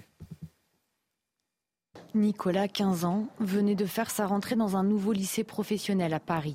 Ses voisins sont abasourdis. Pour eux, rien ne présageait cet acte. Il paraissait très gai, il, était bien dans, paraissait bien dans sa peau. Il n'était pas sûrement, mais il me paraissait bien dans sa peau. C'est difficile, hein. c'était vraiment un, petit gars sans problème. Hein. Pourtant, l'an dernier, le jeune garçon scolarisé dans ce lycée de Poissy est victime d'harcèlement. Certains élèves dénoncent l'ambiance délétère qui règne dans ce lycée où les moqueries seraient monnaie courante. Il y a plein d'élèves, il y a plein d'élèves qui sont harcelés et qui harcèlent. Même moi, l'année dernière, j'ai été, j'ai été victime de, de plaisanteries euh, continue, continue. Je me suis fait harceler à propos de mes cheveux, à propos de mon physique. On pouvait en parler aux profs, pourtant les profs, ils prenaient ça pour de la chamaillerie. Et ne nous pas du tout au sérieux. Pour Nicolas, les brimades et injures répétées à son encontre par plusieurs élèves sont signalées en décembre 2022. Trois mois plus tard, les parents du jeune homme et les élèves mis en cause sont reçus par le lycée. Insuffisant pour la famille qui, au mois d'avril, envoie un courrier pour dénoncer l'absence de mesures efficientes. Le nouveau ministre de l'Éducation nationale veut que toute la lumière soit faite. J'ai donc décidé de déclencher une enquête administrative dont nous tirerons toutes les conclusions. Ce jeune garçon avait le droit de vivre heureux et en paix. Gabriel Attal, qui a fait du harcèlement l'une de ses priorités, a annoncé qu'une initiative forte sera prise prochainement qui est intéressant dans Gabriel Attal, euh, c'est qu'il dit les choses, il a pris la parole, il a assumé même euh, les déficiences de l'État. Alors après, une fois qu'on a dit ça, on attend effectivement, pourquoi pas, des mesures. Je vous propose de l'écouter un peu en longueur euh, hier après-midi. Je le dis, il reste des points à éclaircir. Et je veux évidemment que toute la lumière soit faite sur ces faits. J'ai donc décidé de déclencher une enquête administrative dont nous tirerons toutes les conclusions. Chaque drame est un drame de trop qui nous rappelle que nous ne sommes toujours pas à la hauteur. Ce ne sont pas des personnes, évidemment, que je veux mettre en cause. C'est la réponse de l'institution éducation nationale face à l'urgence du harcèlement scolaire qu'il nous faut continuer à profondément changer. Comme ministre, après un tel drame, j'ai un double devoir. Un devoir de compassion, bien évidemment, mais aussi et surtout un devoir d'action. Nous devons aller plus loin, plus loin encore que ce qui a d'ores et déjà été engagé une initiative forte sera prise en la matière très prochainement. Nous le ferons. Et vous vous souvenez que la petite Lindsay, 13 ans, s'était suicidée en mai dernier dans le Pas-de-Calais. Euh, en avril, le père de ce jeune homme avait déposé une main courante pour harcèlement au commissariat de Poissy. Que faire? Comment sensibiliser? Est-ce que le harcèlement a toujours existé? Est-ce qu'on en parle davantage aujourd'hui parce qu'il y a les médias qui sont là, autant de questions. Ça euh. bouge un peu, vous vous souvenez de l'échange qu'on avait eu avec la mère de l'INSEE sur ce plateau? bien sûr. Ça a été un moment euh, extrêmement fort. Elle est associée au travail du gouvernement mm. aujourd'hui, elle est consultée, et tant mieux, parce qu'il n'y a pas une plus forte expérience. Maintenant, on sait deux choses. On sait qu'il faut agir dès les signaux faibles et qu'il y a une responsabilité des parents de l'institution scolaire dès le premier signal faible, et il y a la responsabilité des plateformes le harcèlement continue par-delà la cour d'école, tout le mois d'été. Donc les plateformes ne peuvent pas s'en laver les mains et, ne pas être très attentifs ah, avec des régulations, avec plus de personnel sur cette régulation, avec des voilà là aussi sur les plateformes les signaux faibles il faut les détecter. Mais comment ça se passe dans les autres pays? Est-ce que le harcèlement scolaire est un thème aux États-Unis, Gérard Leclerc? Vous qui arrivez, on, a peu. Gérard, pardonnez-moi. Non mais Pardonnez-moi. Mmh. C'est, Non, mais c'est surtout. C'est dire ça me fait penser à Gérard. Euh, mmh. Pardonnez-moi. Non, aux États-Unis, franchement, j'ai, j'ai pas beaucoup entendu parler de ce thème. Mmh. Bien sûr que ça doit exister, évidemment mais je ne sais pas quels sont les moyens utilisés euh, pour éventuellement. Euh, on n'a pas on ne sait pas comment ça se passe en Allemagne, en Espagne, en Italie, dans d'autres pays. Ce serait intéressant. En tout cas, Brigitte Macron. Euh, Moi, j'entendais, j'entendais un chiffre, Pascal, ce matin, sur les radios, en disant qu'il y avait un médecin sociologue pour 12 000 élèves en France. Un, médecin scolaire Scolaire, oui. Un médecin scolaire pour 12 000 élèves. Ça veut dire, dès qu'il y a un signal, dès que ça part quelque part, il faut tout de suite que que le gamin, il, il, informe et les profs, et le médecin, et la famille, et l'entraîneur de, sport, etc., pour dire attention, on, me cherche des noises. Et, trouver des solutions, bien sûr. Action, action, pas communication. Bon, en tout cas, c'est des sujets dont on parle beaucoup. Et alors, euh, Brigitte Macron euh, est sensibilisée à ce sujet. Euh, et, et, manifestement, Gabriel Attal également. Donc, on imagine, on espère que les choses pourront être, bouger, hein. aller dans le bon sens ces prochains mois. C'est un euh, problème de société aussi. C'est-à-dire que c'est aussi la société, euh, l'individualisme poussé à son extrême. C'est-à-dire que parfois, on a des élèves qui sont confrontés à du harcèlement et d'autres élèves voient ça mm. dans la classe et ne font rien. Et on, retrouve ça dans, notre société pour un certain nombre de sujets. par exemple, j'ai commencé à, être victime d'harcèlement en cinquième. Hmm. Ça, ça, ne s'est pas euh, poursuivi dans le temps, tout simplement parce que j'ai eu des camarades de classe qui ont vu ça, qui ont agi. Il faut, aussi ne pas attendre tout de l'État. Il faut aussi envoyer ce message-là que euh, les, jeunes peuvent se saisir du sujet et doivent se saisir du sujet. Et on attendrait d'ailleurs de la part du ministre de l'Éducation nationale qu'il aborde aussi cette question mm. de la responsabilité aussi euh, des jeunes camarades de classe qui peuvent être confrontés à, cette problématique. Et ce harcèlement avait duré combien de temps? Euh, Quelques semaines, mais parce que, en fait, j'en ai pas parlé d'ailleurs, j'en ai jamais parlé. Vraiment, j'en ai pas parlé à mes parents. Et, euh, parce qu'on a honte. C'est parce que, mm, ouais, parce qu'on a, honte, parce qu'on est dans un développement personnel, parce que, parce que. Et vous avez une idée pourquoi les, vous étiez la cible de certains? Oh, Non, parce que je sais que vers 10-12 euh, ans, j'ai toujours eu les traits fins, donc je faisais pas petit mec euh, entre guillemets, et, et ça, ça, ça, pouvait déplaire. Enfin, c'était un, un, motif entre guillemets de, de, de plaisanterie ou, ou autre en cinquième, sauf que j'ai la chance d'avoir euh, des, des, des, copains de classe, entre guillemets, mm. qui, euh, qui ont vu ça, qui ont vu très certainement mon, malaise et qui ont agi. Et, ça a duré assez peu de temps. Mais ça n'a pas impacté. Évidemment euh, que les profs, d'abord avant l'État, c'est évidemment une responsabilité des profs, une responsabilité du principal de réunir tout le monde et de, et de régler ça en interne. Évidemment, l'État ne mmh. peut pas. C'est, pas vous avez parfaitement raison. Bon, on parlait d'Emmanuel Macron. Euh, il a parlé ce matin dans le journal L'équipe, dans une interview accordée au journal. Il a évoqué plusieurs sujets. D'abord l'affaire Chalureau. Lors de cette interview, le président de la République a évoqué euh, l'affaire. Qu'a-t-il dit? Il faut que la justice puisse se prononcer dans le temps qui est le sien en toute sérénité. La présomption d'innocence et le droit de recours existent. Vous vous souvenez que Bastien Chalureau a été condamné en première instance pour des propos racistes, qu'il En 2020, il a fait appel, donc il est euh, euh présumé innocent. les propos racistes. Bon. Euh, mais, euh, a dit le président de la République, et c'est pour ça que c'est toujours intéressant, s'il est condamné, il n'a plus sa place en équipe de France. Bon, et là, je pose la question à, à Rolls, question qui est un serpent de mer entre euh, l'exemplarité d'un sportif de haut niveau ou pas. Et la société est plus morale qu'elle ne l'était avant, ah oui. de ce point de vue-là. Est-ce qu'un sportif de haut niveau doit être exemplaire sur le plan de la morale, de l'éthique et... La réponse, clairement, c'est oui. Oui, parce que ce sont des modèles. Oui, parce qu'ils nous font rêver. Mm. Et s'ils nous cassent notre rêve mm. parce qu'ils n'ont pas un comportement digne, mm. oui, donc là où ils n'ont plus leur place, c'est vrai, mais en même temps, présomption d'innocence, ça va trop vite.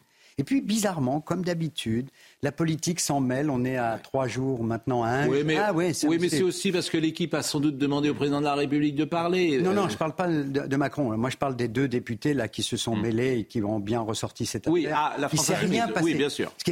là, ils sont instrumentalisés. Vous instrumentalisés. on a on a quatre ans d'une équipe de France où là, il s'était pratiquement rien passé. On a une ambiance formidable dans cette équipe. Galtier les a les a euh, poussé vers l'excellence là. Et puis mm. bizarrement, trois jours avant, il y a deux députés qui disent euh, euh, celui-là, il ne faut pas le sélectionner. De quoi ils se mêlent De quoi ils se mêlent ces deux-là? Ah, Ils hein, veulent instrumentaliser, hein? ils veulent exister. C'est comme, hein, les, certains qui, euh, la veille des Jeux Olympiques, demandent le boycott.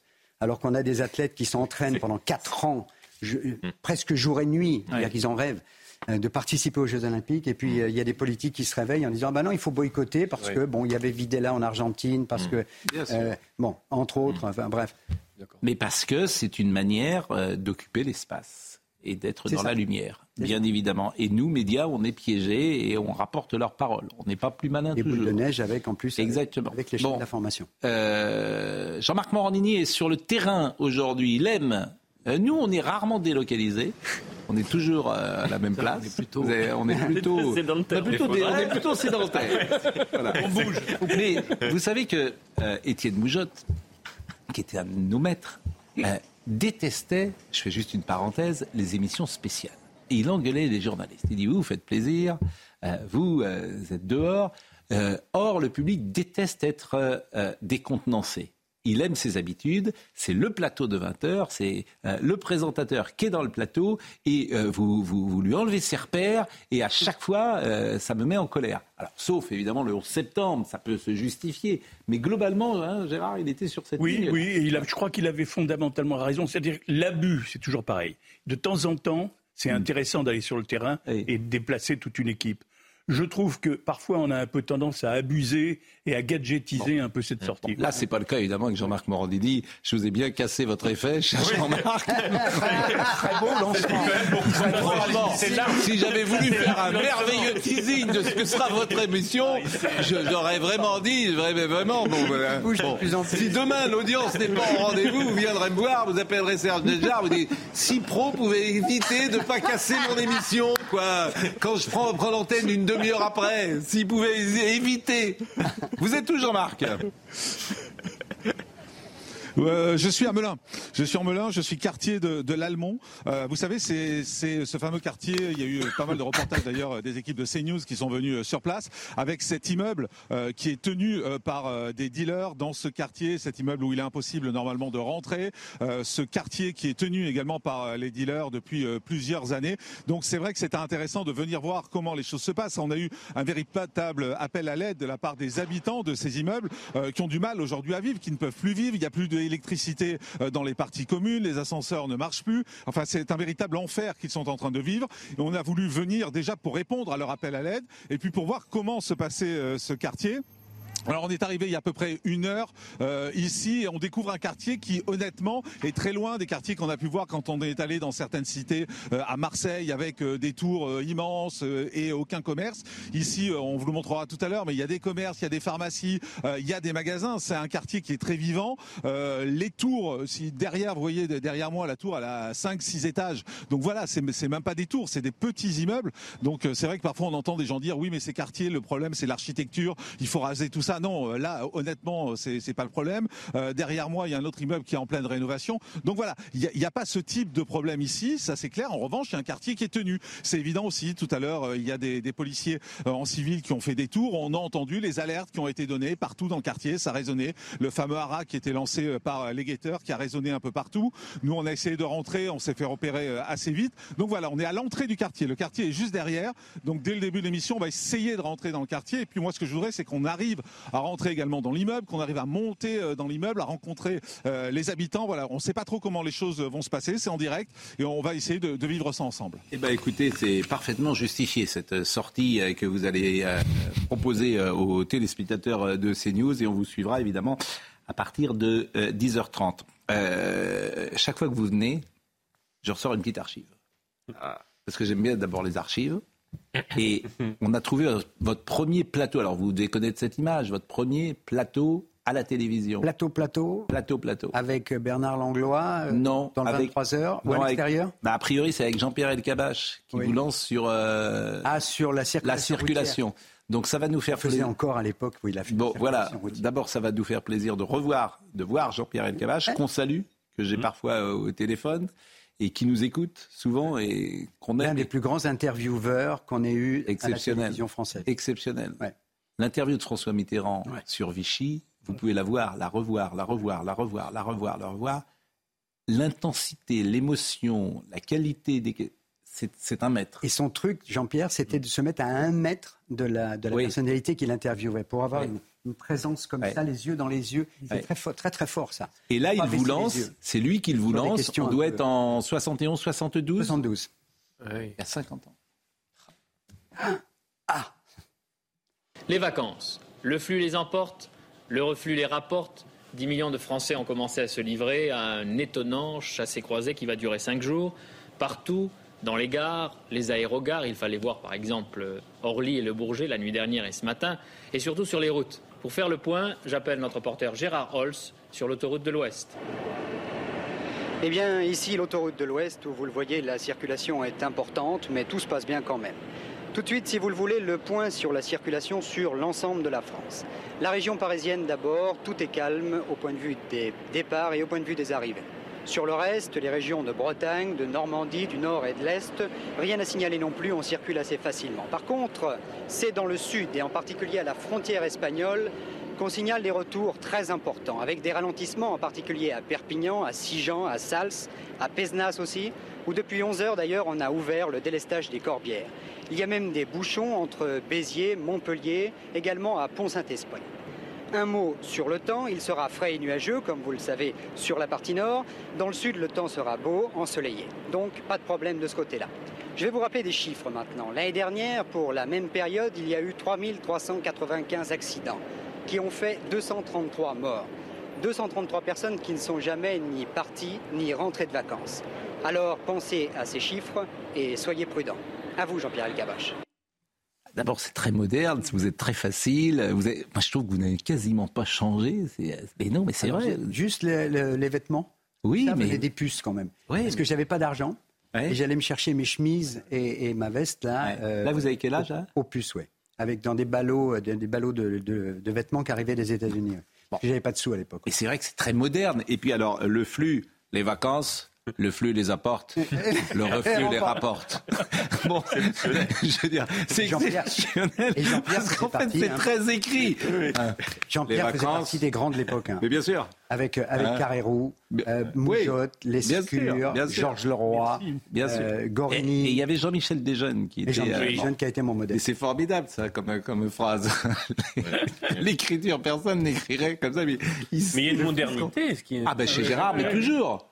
Mais c'est pour ça, qu'il était attends, c'est pour ça qu'il était très moderne à l'époque. Euh, ben, c'est vrai, vous étiez plus, ouais. quand tu quand il y avait entre Chapat et et, Gérard, évidemment. On m'a demandé d'aller rejoindre Stade 2, justement pour mettre un, un, coup de pied dans la fourmilière. Oui. Que je sortais du journal télévisé, mes copains disaient Tu vas quitter le journal de 20h. Je présentais le 20h. Là, vous arrivez dans, la, dans la cage au fond. non, mais c'est le sketch des inconnus, tu vois. Il était comme ça, et puis il parlait Bonjour. Euh, bon, c'est vrai que c'était plus lent, quoi, dans, dans le débit. Bon. Votre livre, voyons euh, ce, ce, bouquin. Et d'abord. Euh, Alors, il y a un truc, par exemple, Pascal. Il y a un truc dont je suis assez fier, c'est d'avoir découvert je suis sûr que vous ne le savez pas, que Che Guevara était rugbyman. Oui, mais bon, c'est une horreur, Che Guevara. Ah. Franchement, non, c'est vraiment une horreur. Le mythe Che Guevara, mais bon, ça mais... coupait les mains de ses adversaires. Non, mais c'est une horreur absolue, Che Guevara. Bon, alors un autre, d'accord. Oui, parce que, alors vraiment, Jacques Charon-Delmas. Ah oui, ah, équipe, de, équipe de France de rugby. Il a été sélectionné, il a joué un match en bleu euh, juste après la guerre. Jouait ailier, sans doute. Et il Ailier. Ailier, bien sûr. Ailier. Euh, entre autres, Arun Taziev, rugbyman, Pierre Macorlan, euh, Jean Giraudoux, c'est magnifique, Jean Giraudoux, l'écrivain. Ils avaient, ils avaient monté un club des rugbyman euh, littéraires. Mm. Et, Jean Giraudoux dit une équipe de rugby comporte 15 joueurs. 8 forts et actifs, 2 rusés et vifs, 4 grands et rapides, mm. et un dernier modèle de flegme. C'est la proportion idéale entre les hommes c'est Giraudot. C'est magnifique, non? C'est ça le rugby. C'est ça le rugby. Et là, on a, on a un génie. Parce qu'on parle du 15 de France, mais aussi, le, moi, je viens d'une terre d'Ovalie. Ah oui, vous avez joué, vous? Ah. euh, Non, non. Oh. Mais pour on a besoin de tout le monde dans une équipe. Et il y a aussi le rugby village. Mais il y, a, des gens qui jouent jusqu'à 35, 40 ans le dimanche après avoir travaillé toute la semaine. Oui, alors il y a moins de. Vous savez comment ça attends, je tellement dur. Et chaque fois, ils disent pour composer l'équipe, il nous manque des gros pour mettre voilà, Il nous manque des gros.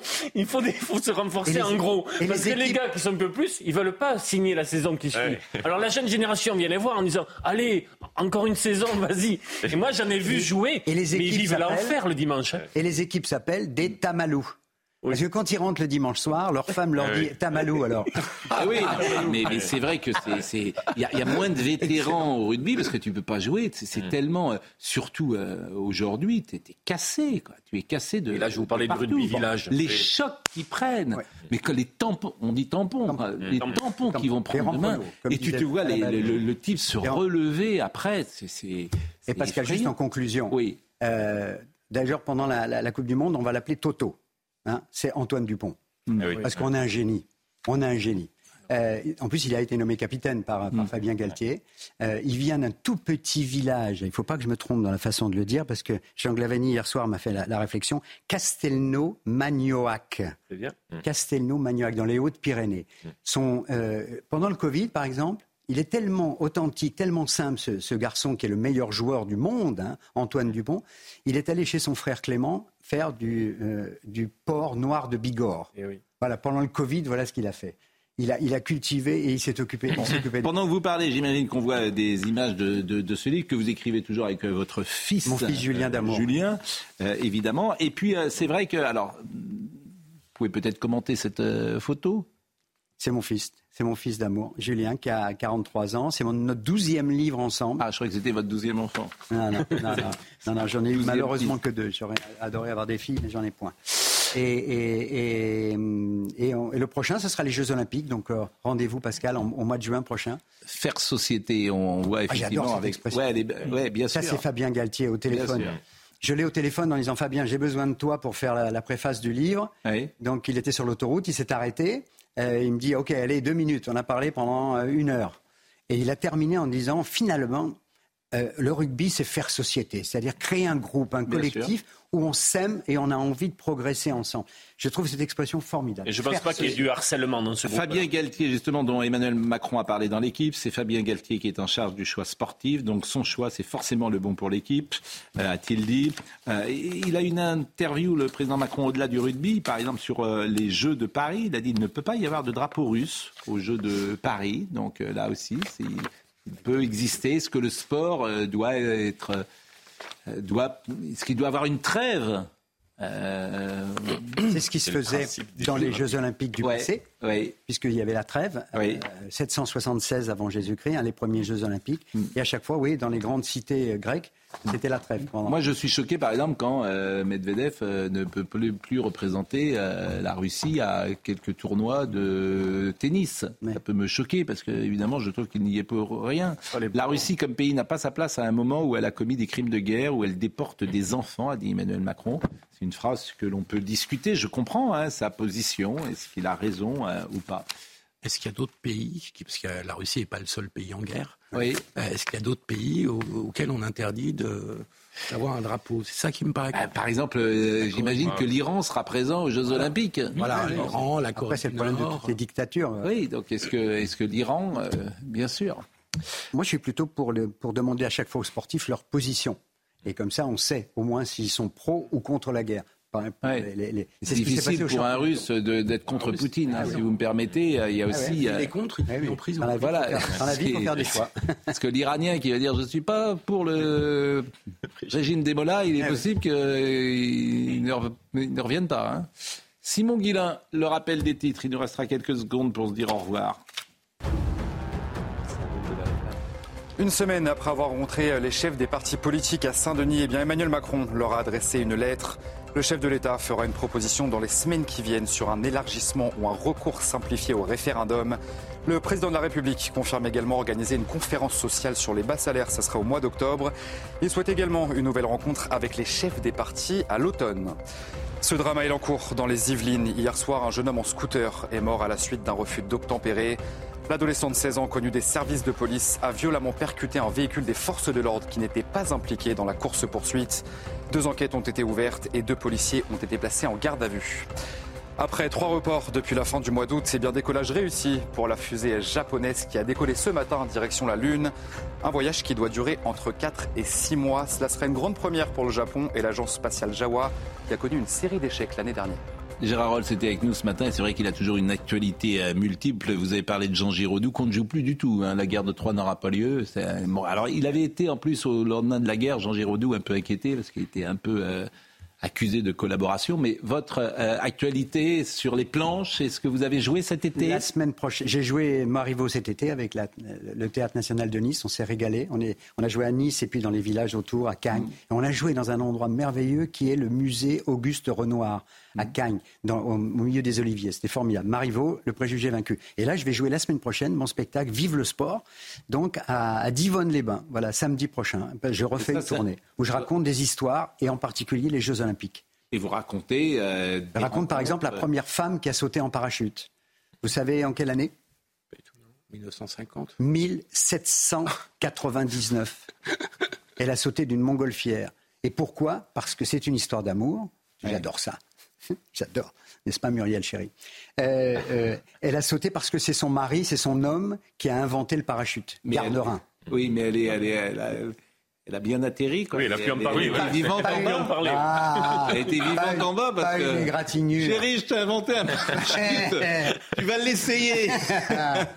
elle était, elle avait confiance en son. Mais pourquoi il l'a pas essayé lui-même Si, il l'a fait, bien sûr. Ah oui, il l'avait le fait avant. C'est le premier qui a lui-même a Chérie, j'ai un parachute pour toi, tu vas l'essayer. Et puis si ça marche, je le Oh, prendrai. les mauvais esprits. Oh. Bon, donc vive le sport. Et, après Marivaux, non, pas de, pas d'autres. euh, une- il y a un gros projet sur Maupassant. euh, Ah, magnifique. On va jouer, ouais. Les nouvelles de Maupassant. Ah euh, oui. Avec euh, Marie-Louise Bondy qui va nous mettre en scène et, et où je vais jouer avec, euh, avec ma femme d'amour. Bon, et vous ne vivez plus à Paris? Non, Nice. Vous nice, êtes, la euh, belle ville de Nice. Est-ce que Paris vous manque quand, Paris, quand vous revenez dans Non, alors, Paris? alors là, pas du tout. Quand je retrouve le, le Paris, bon. je suis né à Paris, je suis né à Belleville. Je sais, oui. Passage Julien Lacroix, rue des Couronnes. Oui, oui. Je retrouve Il y a une plus plaque. du tout mon Paris. Je retrouve, c'est terrible. Enfin, pourquoi C'est propre. hein. Oui, C'est bah, pas du tout embouteillé. Et je viens de Euh, recevoir la taxe foncière en plus, ouais. Ah, parce que vous avez toujours une petite maison. Oui, euh, voilà, un pied à terre, bah oui, pour venir vous voir. Ah, bah oui, mais plus Voilà. 50%. hein. Ouais. Euh, 800 euros de plus, ouais, en une année. Bon, merci en tout cas, c'était un plaisir euh, d'être avec vous comme euh, chaque fois que vous venez nous voir. Audrey Missiraka était à la réalisation, David euh, Marin était à la vision, Grégory Possidalo était au son, Marine Lançon et Florian Doré que je remercie. Toutes les émissions sont à retrouver sur cnews.fr. Dans une seconde, restez à l'antenne bien évidemment puisque Jean-Marc Morandi est, en direct de Melun. Et puis vraiment achetez cet très bel album Rugby de William Webbs Ellis à la Coupe du Monde 2023 aux, éditions Grune. C'est vraiment un très très bel album. Euh, C'est pas trop cher Merci, Ah, 39. c'est- Ouais, c'est c'est 39 euros. Pas, Un livre, c'est pas cher. c'est pas donné. Mais, mais c'est vrai qu'il est superbe avec euh, des images, on les a Il y a tout vues, une. Le iconographie. a règlement, le- l'histoire. Ouais, vraiment, vraiment, c'est très très beau. À ce soir. Merci Pascal. Hey, it's Danny Pellegrino from Everything Iconic. Ready to upgrade your style game without blowing your budget? Check out Quince. They've got all the good stuff shirts and polos, activewear, and fine leather goods, all at 50 to 80% less than other high end brands. And the best part? They're all about safe, ethical, and responsible manufacturing. Get that luxury vibe without the luxury price tag. Hit up quince.com slash upgrade for free shipping and 365 day returns on your next order. That's quince.com slash upgrade.